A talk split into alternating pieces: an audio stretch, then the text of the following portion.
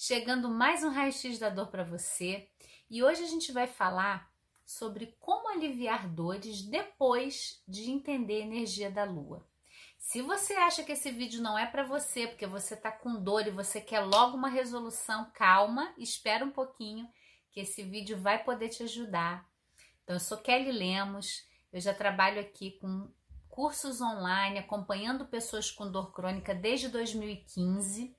E a gente está tendo agora uma expansão do trabalho, né? Um, na verdade, a gente inclui mais elementos, né? Se eu me transformo e aumento a minha busca, eu vou ampliando o meu trabalho. Então, a minha visão é uma visão de ampliação, onde a gente pode tratar de uma forma muito mais profunda a dor, mas profunda no sentido de resultado, de você poder sentir mais alívio porque você está atuando verdadeiramente na causa da dor e não mais só remediando a dor. Então a gente tem uma, um, um trabalho de separação da gente em relação à natureza, né? A gente cresceu acreditando que a gente tem um quadrado onde a gente vive isolado, a gente tem uma sociedade individualista, competitiva onde tudo que está fora não me diz respeito. E na verdade existe todo um movimento para mim, até do momento que nós estamos vivendo, da gente se reconectar com a natureza que está dentro de nós. Na verdade, nós nunca fomos separados da natureza. A gente se separou e a gente acaba colhendo as consequências disso. Quando eu entro num ritmo onde a produtividade é o mais importante e o que eu sinto fica em segundo plano, eu adoeço. Quando eu atropelo a minha sensação interna, porque eu tenho uma meta a cumprir, eu adoeço. Eu vou gerando doenças, eu vou é, desrespeitando o meu próprio corpo e eu vou adoecendo. E depois a gente diz, né, vai ouvir lá fora que é consequência da vida, que era isso mesmo, que você tinha que lutar. Então eu queria trazer para você hoje que quando você tem uma dor, entender especificamente a sua dor, o que está gerando ela, como ela foi construída no seu campo e entender a influência dos planetas, você pode ter grandes aliados para lidar com essa dor. E aí você pode chamar de, super, de superstição, eu ia falar supervisão. Você pode falar, ai, Kelly, isso é superstição, não acredito em nada disso, então eu peço para você para não acreditar em mim. Faz uma experiência de pegar o ciclo da lua, né? Nós temos o ciclo da lua, a lua nova, a lua cheia, a lua crescente, a lua minguante e faz uma autoobservação de você. Vai para a prática, vai lá, começa a fazer um diário, sabe? E observa como você se sente em cada lua dessa. Na verdade, a lua, ela tem relação com a nutrição, com o alimento. Como a gente se nutre de todos os níveis. Eu ouço uma boa música ou eu ouço notícia ruim. Como que eu escolho a minha comida? É pela necessidade do meu corpo ou pelo meu paladar infantil que eu ainda tento encontrar um colinho ali no alimento e eu como coisas que não estão me nutrindo de verdade? E por aí vai. A lua tem relação com a maternagem, com a maternidade, com autocuidado. Eu consigo me cuidar? Qual foi meu primeiro referencial feminino de cuidado? A minha mãe ou a mulher que cuidou de mim, ela se cuidava? Ela me cuidava? Como que era isso?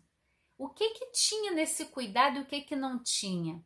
Era importante o lado prático fazer ou realizar, mas emoção não, deixa para lá, o que está sentindo é bobagem? São, olha, muito intenso e é muito profundo. E aí, quando a gente começa, tá, gente? Esse é um primeiro passo a observar que toda essa natureza lá fora, ela tá dentro de nós, a gente tem uma mudança em relação ao nosso corpo. A gente pode aliviar dores porque a gente percebe que quando a lua tá cheia, eu posso ter uma tendência a ter retenção de líquido. É bem prático. Eu posso de repente perceber que na lua minguante as minhas articulações elas ficam mais sensíveis, então eu vou cuidar para fazer mais movimentos para lubrificar, para liberar líquido sinovial, eu vou beber mais água para hidratar mais ainda o meu corpo. Você começa a ter uma relação tão pertinho, não é nada que está lá longe, que não tem nada a ver comigo. Mas eu uso, no bom sentido, a percepção do que está fora e do que está dentro, e eu começo a usar essa natureza para minha saúde. Gente, não tem, não tem remédio melhor do que você começar a estar tá inteira. Você começar a perceber como você se sente num dia de chuva, num dia de sol, como você se sente quando aquela lua cheia ilumina o céu e você vê aquela luz que está lá fora, como que fica dentro de você? Como você se sente quando a gente está no inverno, no verão? Então, entender que existe essa conexão é fazer as pazes com a natureza. A gente não está falando de uma superstição, de um credo, mas de uma vivência. Vai e experimenta. Escolhe um ciclo da lua, de repente pega aí a semana da lua cheia, observa como você vai se sentir. No próxima vez que voltar a lua cheia, observa de novo o que, que tem de similar e o que, que mudou. Esses ciclos da lua, eles estão dentro de nós. E a lua é uma maneira da gente olhar, mas, por exemplo, as estações, né? É, dependendo do lugar que você mora, pode ser que não seja tão demarcada as estações, mas cada estação ela traz uma qualidade de experiência para gente.